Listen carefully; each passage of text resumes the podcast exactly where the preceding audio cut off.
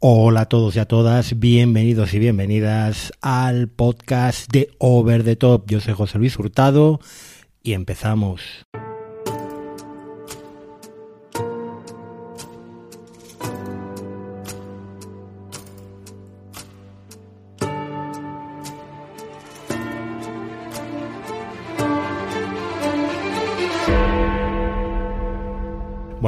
De Over the Top eh, un lunes. Eh, veréis que no es una fecha muy habitual, pero es que, bueno, pues sigo pensando la forma eh, más satisfactoria para mí, para vosotros, de, de poder grabar los podcasts y al final he llegado a la conclusión de que las, las últimas veces que he publicado eran podcasts que llevaban grabados hacía tiempo, que estaban incluso programados en Substack y que luego aparecen siempre jueves, viernes y que es un poco absurdo. Así que a partir de ahora los podcasts sin periodicidad, cuando tenga algo que deciros y cuando tenga tiempo, sobre todo para grabarlo, pues allá que te voy. Así que ahora mismo que estoy, eh, bueno, pues esperando a, irme al Zorrilla con mi sobrina a ver el Puce de la Osasuna, pues es un buen momento para grabar y comentaros pues todo lo que tenía pensado igual grabar dentro de unos días. Eh, bueno, como últimamente estoy bastante liado porque, a ver, mi trabajo siempre en la Consejería de Educación, en todos los institutos donde he estado, he sido el diseñador de guardia y, y obviamente como diseñador de guardia pues te acaban tocando hacer cosas que luego son muy gratificantes, ¿no? Pues, eh, pero que ahora pues estoy bastante, como digo, ocupado pues con que con el periódico del instituto, la revista del instituto, maquetándola, etcétera, que bueno, me pidieron ayuda a mis compañeros y yo encantado de hacerlo. Y como además el viernes que viene probablemente esté rumbo a Alicante para disfrutar de unas inmerecidas vacaciones, porque bueno, voy a, como hago todos los años, ¿no? Voy a ver a mi familia allí, a mi tío, a mi prima, a mis sobrinos, pues igual el viernes que viene no hay newsletter. Un poco dependerá de cómo vaya de trabajo la semana, eh, ya os lo anunciaré por redes sociales, pero podría ser el primer viernes en el que no haya newsletter. En cuanto al podcasting, pues vais a tener este podcast hoy. Y yo creo que lo siguiente que me gustaría grabar sería la llegada de Sky Showtime el día que lo anuncien o el día que ya sepamos eh, cuándo va a llegar o, que llegue definitivamente. Pero bueno, mm, si antes hay algo que tengo que contaros, pues os lo contaré. Por último, eh, la semana pasada, recordad que tenéis un episodio que para mí eh, fue muy especial, volver a grabar con Miguel Infantes tres años después del cierre de Esto con Yo no pasaba. Nos lo pasamos genial hablando de For All Mankind, de la serie de Apple para toda la humanidad. Lo tenéis disponible en este mismo feed. Y la newsletter con la primera reseña de la primera gran serie del año que ha sido Happy Valley. Estas series, normalmente las que reseñas son las que son muy probables que entren en mi listado final de mejores series del año y entonces pues eh, iré también en la newsletter eh, cuando vayan terminando pues recomendarlas y escribir un poquito sobre ellas.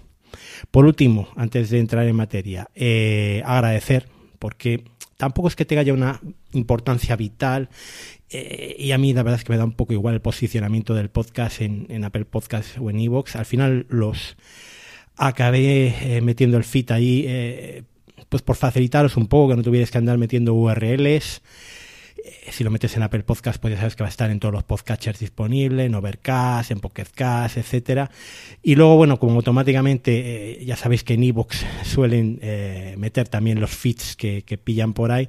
Bueno, hablé con, con Solera, con el, jefe de iVoox, y al final, bueno, pues eh, tengo ahí una cuenta de iVoox y, está mi nombre también, el podcast ha escrito y también lo puedes escuchar a través de iVoox.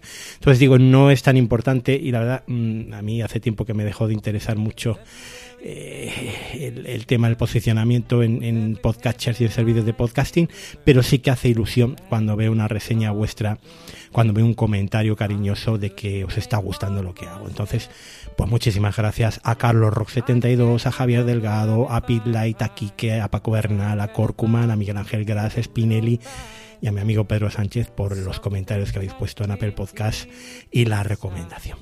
Me hace mucha ilusión leeros y que le dediquéis sobre todo tiempo a escribir unas líneas y a recomendar el, el, el proyecto. Y dicho todo esto, pues eso, vamos a la harina. So bye bye, Miss American Pie. Drove my Chevy to the levee, but the levee was dry.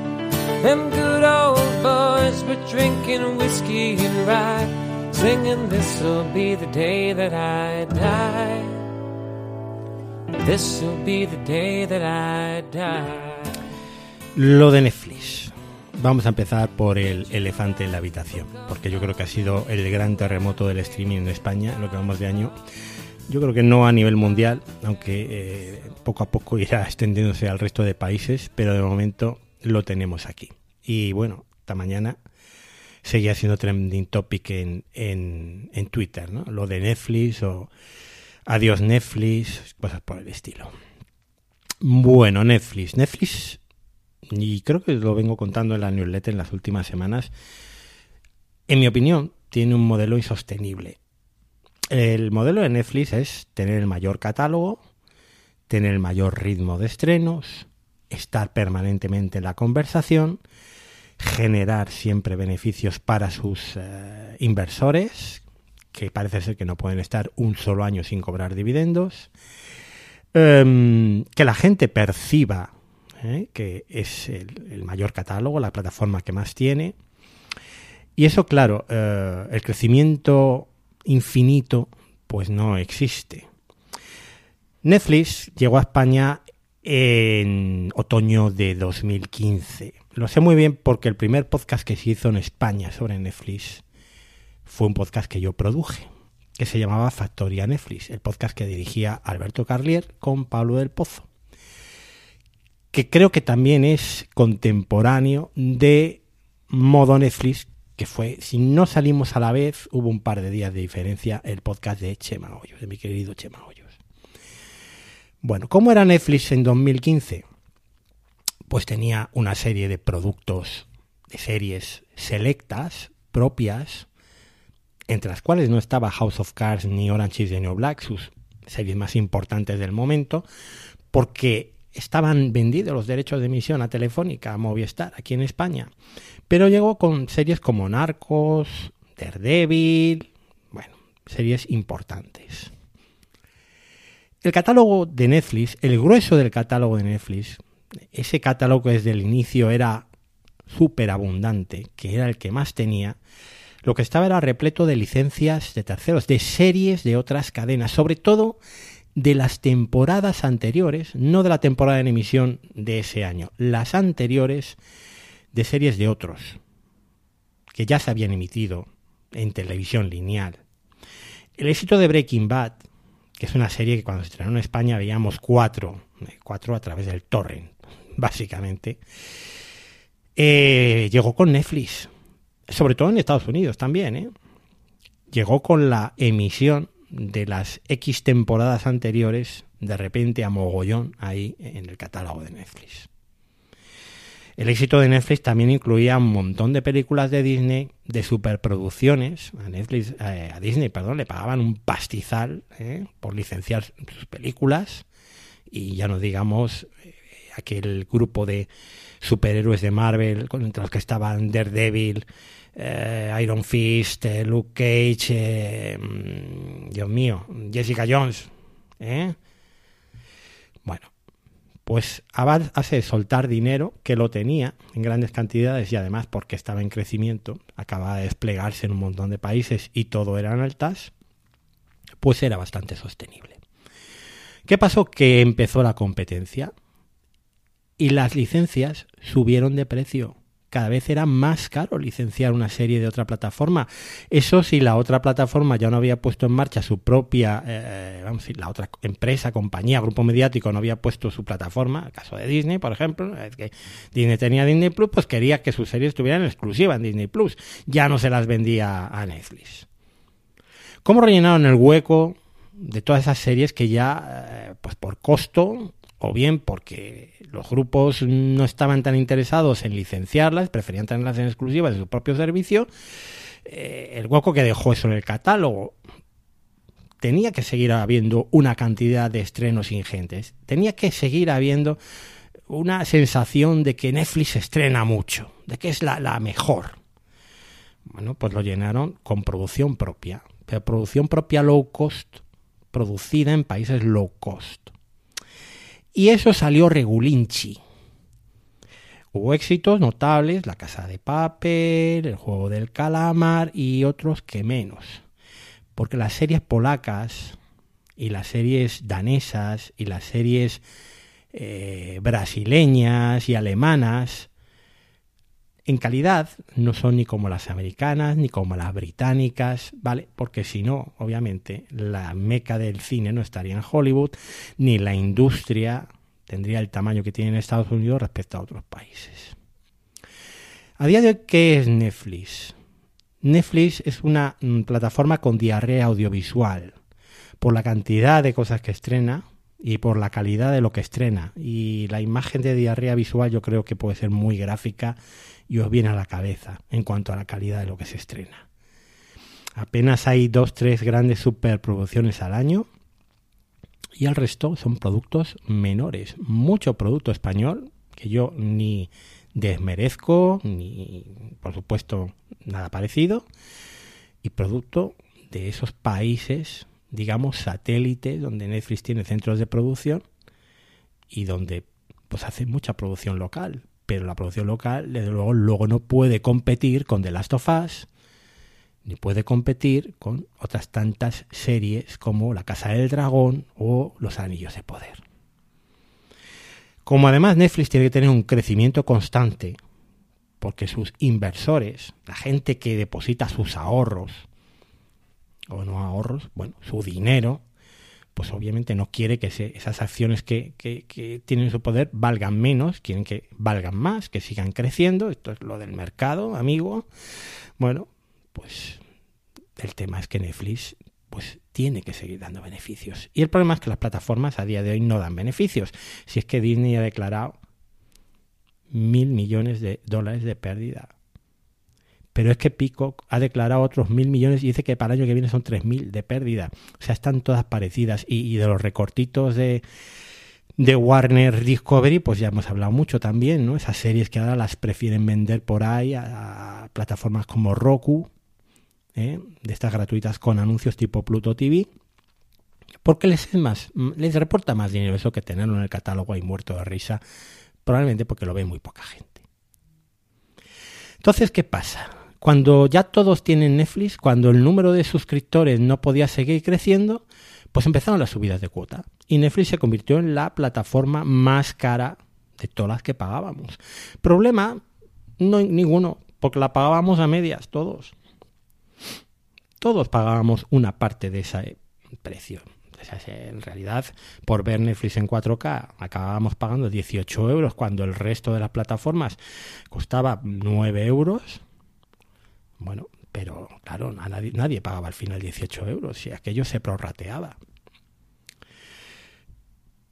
Pero bueno, cuando las cuotas eh, tampoco se pueden seguir subiendo porque en determinado momento ya mm, la diferencia sería abismal con el resto de las competidoras, el siguiente punto, la siguiente idea acá que se les ocurre es acabar con las cuentas compartidas que es lícito, que es legal, pero claro, eh, lo están contando todos los medios esta semana. Están poniendo ese tweet que yo ya os puse en la newsletter de principio de año, cuando hablaba de la situación de las plataformas, cuando se hablaba de la conversación. Y os ponía la captura de aquel tweet de San Valentín del Office Sharing a Password de compartir la contraseña es maravilloso.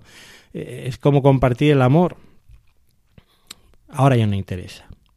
Y ahora lo que se ha hecho es intentar sacar dinero debajo de las piedras diciendo que no, es que compartir, pero con el del salón y con el del que está en el dormitorio en tu casa, no con el que vive en otro sitio. Bueno, la gente está indignada porque hay mucha gente además que tiene Netflix y hay mucha gente que tiene Netflix porque le han cedido una cuenta o porque paga una miseria 3, 4, euros en, una cuenta que está hiper compartida entre varios. Y Netflix, que es el líder del mercado, lo es porque todo el mundo piensa que lo es. Hay una frase de Muerte entre las Flores en la que Gabriel va hablando del personaje que interpreta Albert Finch, personaje de Leo. Dice, Leo es el más fuerte no porque lo sea, sino porque todos creen que lo es. Y el día que dejan de creer que lo es, pues deja de ser el más fuerte. El valor de una marca es lo que opina la gente de ella, en parte, pero en una buena parte. El valor de la marca de Apple, obviamente, muchas veces ha venido dado por el valor que le dan sus usuarios. Nosotros sabíamos lo que iba a hacer Netflix, estaba claro, lo veníamos anticipando muchísimos podcasters y, gente que se dedica a seguir la industria del streaming desde hace tiempo y, lo veníamos advirtiendo. Claro, la forma de hacerlo ha sido un poco eh, tirar piedras contra su tejado, ¿no? Porque esto hay que explicarlo bien, con mucho cuidado, hacerlo de forma progresiva, aplicar el palo y la zanahoria. Y ya cuando escuché a Saran 2 en la última presentación de resultados decir que lo de las cuentas compartidas, poco más o menos que venía a decir que iba a ser por las buenas o por las malas, y más bien por las malas, no sé, me quedé un poco pensando si verdaderamente no iban a tirar por la calle de en medio y pasara lo que pasara. Y ha pasado lo que ha pasado que han puesto un recargo que sube la cuota de Netflix compartida con dos hogares hasta los 30 euros. Y en las redes sociales, pues la gente ha estallado.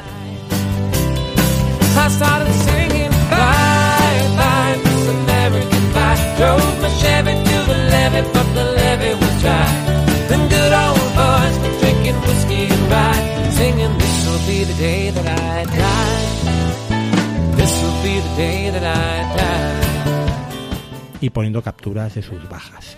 No solo eso, sino es que cada vez que hay un tweet de Netflix, yo no sé, el pobre community manager tiene que estar a Alexa Tines, lleva, debe llevar toda la semana Alexa Tines, porque cada vez que pone un tweet anunciando eh, se va a renovar tal serie, volverá tal otra, todas las respuestas son métetela por el orto, eh, esta la va a ver tu señora madre y cosas por el estilo, pero así 20, 30, 40 tweets de respuesta, todos con lo mismo. ¿Cuánto durará esto? Pues veremos. Porque ahora qué? Una vez que te has dado de baja, una vez que has puesto tu tweet indignado, ¿qué hacemos ahora que no tenemos ya Netflix? Em, te das de baja, vuelves a la piratería. Yo no me veo otra vez bajando torrents que queréis que os diga. Mm, esto ya lo hice en 2007, lo de bajar torrents, sincronizar los subtítulos, em, convertirlo a archivos compatibles con el dispositivo en cuestión. Mm, yo tengo muchas cosas que hacer a lo largo del día y no puedo perder el tiempo en esto. Otra solución, compartir a Pachas la cuenta de los 30 euros, que son 10 euros mes, más o menos, más o menos, lo que saldría a contratar HBO para ti solo sin compartir. Está claro que Netflix ha hecho un cálculo de bajas. No sé si habrá hecho un cálculo de pérdida del valor de la marca, pero esto es otra historia. Y está claro que en estos cuatro países donde se ha implementado, mm, que son Canadá, creo, Nueva Zelanda, Portugal y España, nosotros somos la opción peor. O sea, eh, yo creo que han cogido un país así de... Ellos saben cuántas cuentas compartidas hay en cada país y les habrán cogido los más educados y legales, que probablemente sean los canadienses, y los más piratas, que somos nosotros. Y habrán hecho un cálculo. Y esta medida no hay que ver si tiene éxito o no en España si hay muchas bajas en España, sino hay que verla en el global de los cuatro países. La prueba es en cuatro países y ellos ya han hecho las pruebas en Sudamérica antes. Es verdad que en Portugal el recargo son cuatro euros, aquí son seis. No sé si esto es por la diferencia de nivel de vida, que yo creo que no es tanta. O si los seis euros son ejemplarizantes, ¿no? Vamos a castigar a los piratas. Pero eh, estos españoles son una gentuza todos. No sé si lo habrán hecho por eso. Eh, bueno, el caso es que son 6 euros. La otra opción es irse a otras plataformas y ahora es cuando, mm, claro, el resto de las plataformas se deberían de frotar las manos, pero no se están frotando las manos. ¿Qué pasa aquí? Yo no veo euforia en el resto de community managers de Disney, etcétera. Y hay un cálculo que se hacía por ahí que era escalofriante. Por los 30 euros que, te cuesta pagar Netflix eh, a 4K, compartiendo con dos personas, por esos mismos 30 euros tienes Prime Video, HBO Max, Disney, Apple TV, sin restricción de compartición. O sea, por el precio de Netflix tienes las cuatro plataformas que ahora mismo tienen las series probablemente de más calidad y mayor catálogo, quitando a Netflix. Pero claro, esto es por ahora. Porque las otras plataformas, si están tan calladas, es porque no están mucho mejor que Netflix y van a implementar sus propias medidas. ¿Prohibirá la compartición de cuentas? Yo creo que eso ni a corto ni a medio plazo va a ocurrir, y viendo sobre todo la impopularidad de la medida. Pero lo que HBO y Disney ya han hecho en Estados Unidos, y Disney el otro día, Bob Iger, anunció, es que van a subir las cuotas. De hecho, Bob Iger, y lo comentaba en la newsletter del viernes, lo que dijo es que Disney eh, había emprendido la búsqueda de clientes mucho más fieles y a los que no les importara una subida de precio en la cuota. Y yo ponía irónicamente, bueno, pues suerte en la búsqueda. Pero, mm, claro, van a subir las cuotas. ¿Cómo va a subir las cuotas? Tanto HBO como Disney en algún momento de este año van a sacar su servicio con anuncios parecido al de Netflix, más o menos al precio actual. Y lo que ahora tenemos Disney lo va a llamar, por ejemplo, Disney Premium y pasará de valer 9 euros o de costar 9 euros al mes a costar 15 euros al mes, por ejemplo, ¿eh? Pero por ahí andará. Otra cosa es que la opción de pago anual empiece a llevar un ahorro significativo. ¿Por qué? Para garantizar la fidelidad. Si tú pagas anualmente, no te puedes dar de baja, no puedes hacer ese cambalache de mi cambio ahora de cuenta, contrato una plataforma que ya la tienes pagada para todo el año. Eso lo hace HBO. HBO cuesta 9 euros al mes y sin embargo al año vale 70 euros. Es un ahorro significativo. Pero HBO se garantiza la fidelidad por al menos un año de ese suscriptor. Amazon probablemente subirá también su servicio. No sé si este año porque lo acaba de subir, probablemente no, pero lo seguirá subiendo. Y Apple, hasta hace poco, se sabía que estaba estudiando una posible versión, digamos, SE, como sus productos SE, ¿eh? más barata, de Apple TV Plus, también con anuncios. En este caso, pues los 7 deberían de subir a 10. Igual eh, la versión con anuncios se quedaba en 3,5, 4, 5 euros. Esto lo van a hacer todas, porque el negocio no se sostiene. Tienen que recortar eh, pues gastos. Tiene que acabar con la, sobreproducción, o sea, los sobrecostos.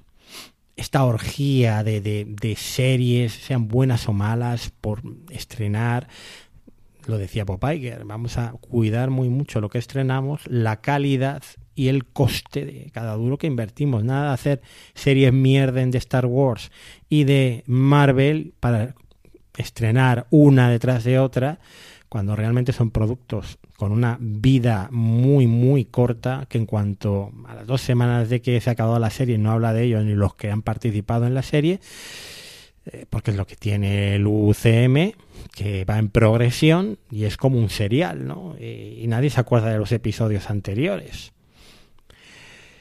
Y al final eh, esto ya ha pasado. O sea, esta especie de sostenibilidad de la industria, pues la tuvo que hacer Hollywood cuando se cayó el sistema clásico de estudios en los años 60. Porque en los años 60 llegaba la Fox, rodaba Cleopatra, Liz Taylor cobraba un pastizal, encima tenía que tener una ambulancia permanentemente en el rodaje porque un día se cortaba las venas y el otro día también. Y eso era una pérdida de dinero absoluta y, luego la película era un fracaso y, los estudios estaban al borde de la quiebra. Hasta que alguno quebró, como le ocurrió a United Artists con, con la película de Michael Cimino, con La Puerta del Cielo. Esto puede pasar en las plataformas de streaming si no se pone en coto, pero claro, los inversores, Wall Street ya ha puesto coto. Asfixiar al espectador es devolverlo al emule, aunque como digo, yo no sé si tenemos edad ya para volver a la mula. ¿eh? Yo no sé si tenemos cuerpo, yo desde luego no, no sé vosotros. Igual alguien que esté más avezado en el tema IPTV probablemente se esté riendo de todo esto desde su, su sofá tranquilamente. Pero yo prefiero que me lo den todo mascado. Es que ya me dedico a hacer otras cosas durante el día que me suponen un esfuerzo. No quiero llegar a casa y tener que mover un dedo en cuanto me siento en el sofá. La solución para el usuario, que para los que seáis como yo, bueno, pues yo os puedo decir lo que hago. Yo ahora mismo en mi casa hemos pasado de esa cuenta premium 4K de 18 euros a tres cuentas básicas de 8 euros cada uno tiene la suya. Son cuentas mm, HD 720p, como veía yo las series cuando me las bajaba del torrent allá por 2006-2007. Pero ¿qué queréis que os diga? Tampoco nota tanta diferencia. En el caso de, mi madre y de mi hermana, eh, es que además tienen Apple TV HD, con lo cual lo de la televisión 4K al final era absurdo. O sea, pensad muy bien en qué dispositivo veis habitual vuestras eh, series. Porque si no tenéis una tele 4K, si no tenéis una set-top box que de calidad 4K, ya sea un Fire TV, un Apple TV, pues igual os basta con esa suscripción básica. La otra cuestión es que esas suscripciones básicas van a ser suscripciones Guadiana. Es decir, van a ser suscripciones eh, pues de dar de alta y dar de baja continuamente. Yo ahora la tengo dada de alta, el mes que viene por seguro, vamos, estará de baja. Y lo que digo, pagar un par de suscripciones anuales de vuestras plataformas favoritas porque sale más barato y yo creo que cada vez va a salir más barato esa suscripción anual y el resto pues ir rotando. ¿Qué plataforma doy de alta este mes? Esta, que tiene unas cuantas series que me han recomendado que están bien. Es decir, no podemos pedir a las plataformas que se hagan sostenibles y que empiecen a pensar muy mucho qué serie estrenan y lo que no alcance unos mínimos de calidad, mejor que se lo guarden y se ahorren el dinero si nosotros no somos sostenibles con el número de plataformas que tenemos. Eh, tener por tener y no ver, pues tampoco tiene mucho sentido. Para un poco el tema, no quiero dejarlo sin hablar de bueno, de lo que posteó ayer mi querido amigo Kike en nuestro canal de Telegram, telegram.me barra over the top cm, el que decía, eh, ahora mismo con Netflix eh, afrontamos las cinco, las cinco fases del duelo, ¿no? En primer lugar, la negación. Esto es lo que ocurría hace, hace dos semanas. No creo que vayan a quitar las cuentas compartidas con lo que ganan esta semana ya, la segunda fase del duelo, la ira. Me doy de baja y no ven más un puñetero euro mío. La semana que viene, la fase 3, la negociación. Oye, ¿y si damos de alta la cuenta y ponemos un usuario extra? La semana 4, la depresión. Dios mío, ya están a punto de estrenar la segunda temporada del juego de calamar y me la va a destripar el compañero de la oficina porque no tenemos Netflix. Y por último, la última fase del duelo, la aceptación. Venga, date de alta de una puñetera vez y que sea lo que Dios quiera. Bueno, no sé si los directivos de Netflix, como decía aquí, que están esperando pronto a que lleguemos a la fase 5 cuanto antes, lo que sí que creo es que ellos han hecho sus cálculos, tontos no son, y probablemente cuando el cabreo se pase eh, no habrá tantas bajas como ahora. Y si las hay, pues que saquen una moraleja del asunto, recular, no creo que reculen, pero tendrán que endulzar un poco el trago o se van a quedar un poquito solos. Aunque como digo, los resultados se van a mirar globalmente. Si las bajas de España son compensadas por las nuevas altas en Alemania, en Austria o en Israel, Entonces estará todo vendido. So bye bye, Miss American Pie. Drove my Chevy to the levee, but the levee was dry. Them good old boys were drinking whiskey and rye, singing, This'll be the day that I die. This'll be the day that I die.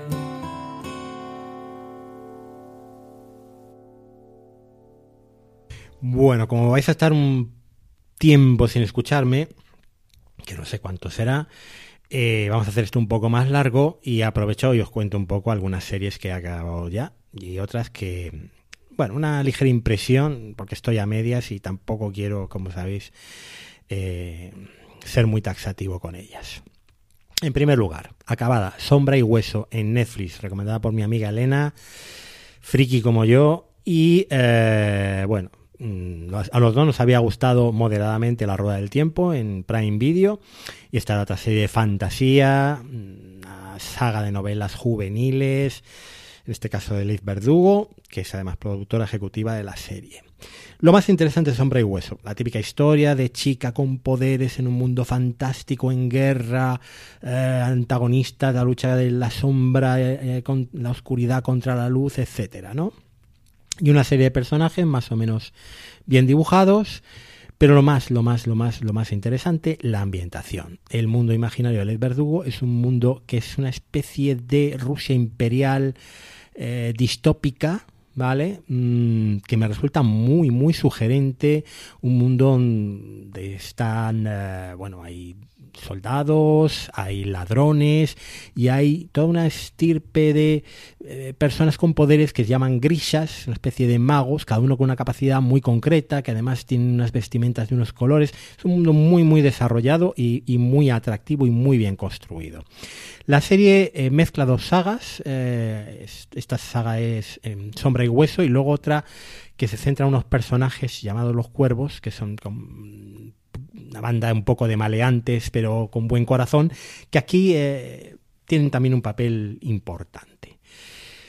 Lo peor de la serie, que a mí me ha dejado un poco... mm, No me ha gustado, pero tampoco me pareció una maravilla, eh, son unos efectos visuales un tanto baratos. Pues eso, se ve que Netflix no anda para muchos dispendios. Y un desenlace que al final ha sido menos interesante que el inicio de la serie, describiendo todo ese universo que, como digo, era bastante atractivo. O sea, a este le sumamos que el protagonista o antagonista de la serie es Ben, Bar- Ben Bars, que siempre me ha parecido muy, muy flojito como actor, aunque tiene cierto encanto, eh, pero no mucho. Bueno, pues un producto que se deja ver, simple y llanamente.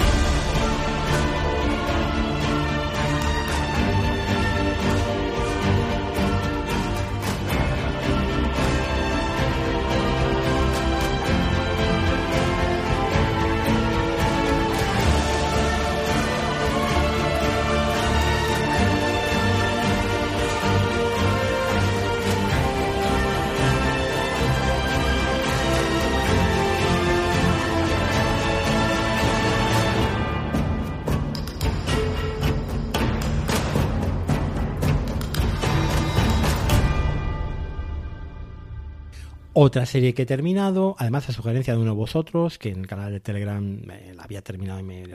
Acábala, no la dejes a medias. Bueno, y me puse con ella. Este English Western, que ya se estrenó a finales del año pasado, con el Emily Blunt de protagonista. La historia de una mujer que deja su Inglaterra natal, su alta sociedad, digamos, porque es una señora bien, y se embarca en un viaje por todo el oeste, por Oklahoma, Wisconsin, en busca del hombre que asesinó o que mató a su hijo, mejor dicho, porque no son muy claros en este aspecto, que mató a su hijo. Bueno, hay, hay una historia con las series últimamente que, que me resulta un poco peculiar. La primera eh, es que hay algunas series, y esto lo, lo he comentado con algunos amigos alguna, alguna vez, que empiezan siendo una cosa y acaban siendo otra. Esto era, el ejemplo más claro es el libro de Boba Fett. Era una serie sobre Boba Fett, pero a mitad de la serie, como no la veía nadie, a nadie le gustaba, metieron al Mandaloriano y a, a Baby Yoda. Y entonces Boba Fett ya no salía en la serie de Boba Fett, salía el Mandaloriano. Y era la historia otra vez del Mandaloriano como si fuera una temporada 2.5. La otra cosa que suele pasar últimamente es que, eh, y me pasó con Los Anillos de Poder, por ejemplo, que la serie es un coñazo completo durante casi toda la serie. Hasta llegar al último episodio o a los dos, tres últimos episodios donde todo estalla, donde de repente el ritmo es trepidante, te cuentan toda la trama que no te han estado contando anteriormente. Esto es un poco de English, ¿vale?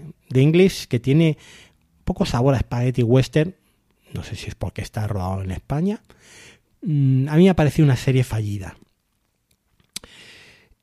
Eh, no pasa prácticamente absolutamente nada en los primeros cinco episodios de los seis que conforman la serie. Te van dando la información con cuentagotas. El problema es que la información que te dan no hay mayor mentira que una verdad a media y es que genera confusión en el espectador cuando no le está engañando directamente y le hace perder interés.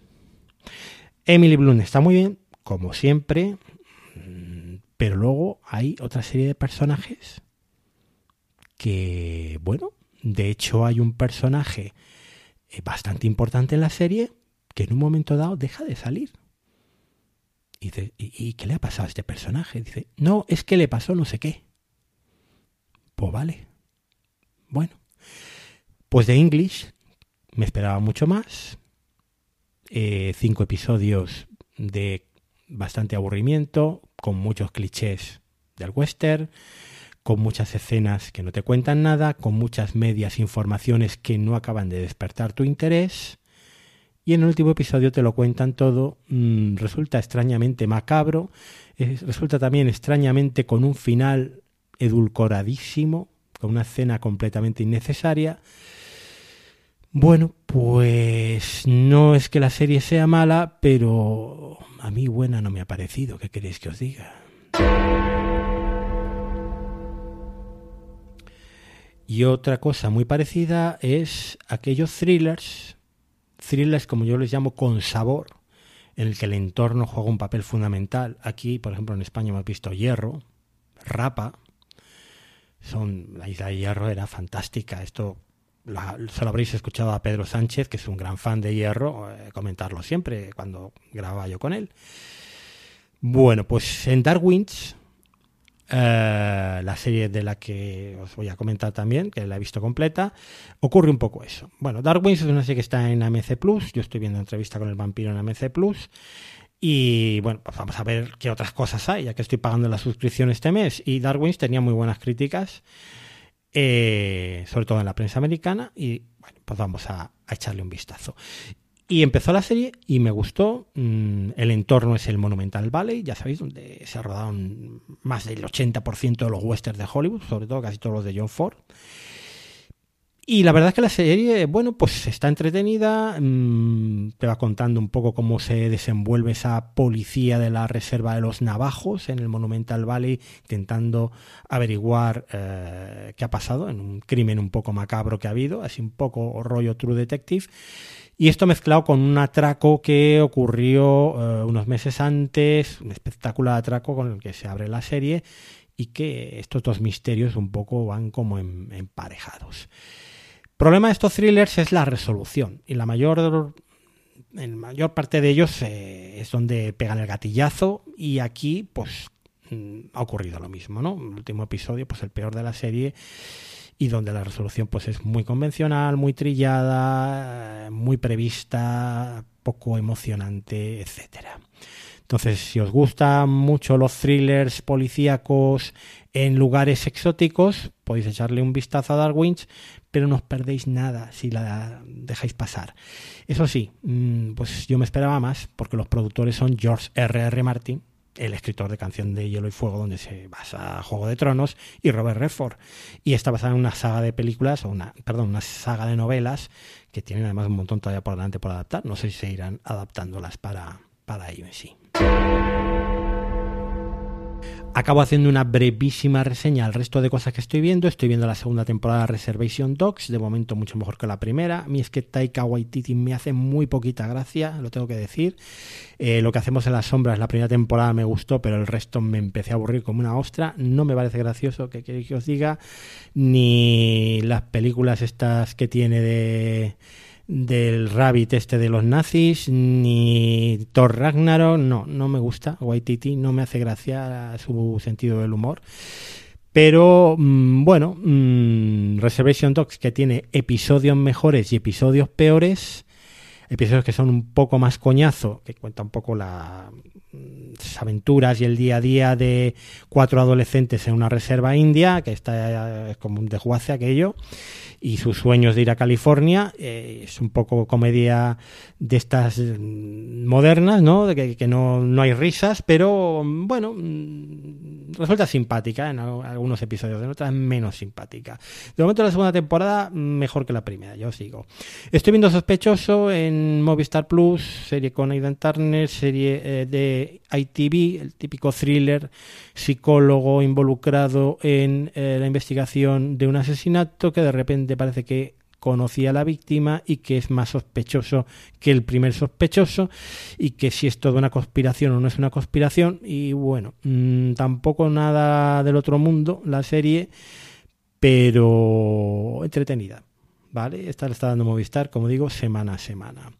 Estoy viendo Alaska Daily en Disney Plus, que la han estrenado eh, la semana pasada y me gustó mucho el piloto. Es verdad que a mí me gustó muchísimo eh, Spotlight, la película que ganó el Oscar eh, de Tom McCarthy, y Tom McCarthy dirige estos dos primeros episodios, y tiene ese aire de la investigación periodística. En este caso, Hilary Swan, que bueno, pues eh, a mí es una actriz que me gusta especialmente, ya sabéis, Million Dollar Baby, actriz con dos Oscars, bueno, pues aquí hace de periodista de Nueva York que por vicisitudes de su carrera, que se viene un poco abajo, acaba eh, siendo reportera en este periodicucho de eh, la capital de Alaska, en Anchorage el contraste de la vida en Alaska, que se hace de noche a las 12 de la noche.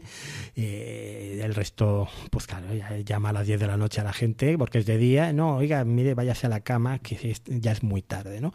Cosas de estas que son simpáticas, son graciosas. El personaje de Hilary Swan, por cierto, es una borde pero madre mía, qué, qué, personaje más bien interpretado. Y de momento la serie, pues, pues bueno, pues se deja ver con bastante, bastante agrado. También episodio semanal en Disney Plus. Estoy viendo, y no me creo de verdad por qué la sigo viendo, Un lugar en el cielo en Apple TV Plus. Mm, hay, digamos, un 50-50, lo contaba el otro día en Telegram a, uno de vosotros.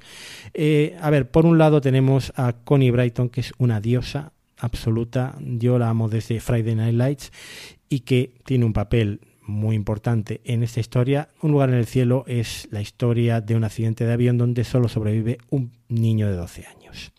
Entonces es un poco la vida de los familiares de los difuntos y de este niño que sobrevive y le acaba cuidando su tía. El niño es un niño super cookie, eh, además buen actor, y la tía que le cuida es Taylor Schilling, inolvidable protagonista de Orange is the New Black, de la cual también estoy enamorado, porque a mí todas estas mujeres me tienen completamente, eh, vamos, cualquier cosa que hagan la voy a ver en televisión. Entonces, eh, si veo un lugar en el cielo es por el niño Cookie, por su tía mm, más interesante todavía, que es Taylor Schilling, y por Connie Brighton, que hace el papel de señorona, cuyo marido millonario murió en el accidente de avión y que empieza a investigar la vida de su marido y descubre las cosas que bueno, no, no hay por dónde, por dónde empezar. Eso es lo bueno de la serie. Es una serie de llorar a lágrima viva. Es una serie un poco tipo DC Sass. Si os gusta DC Sass, esto es parecido.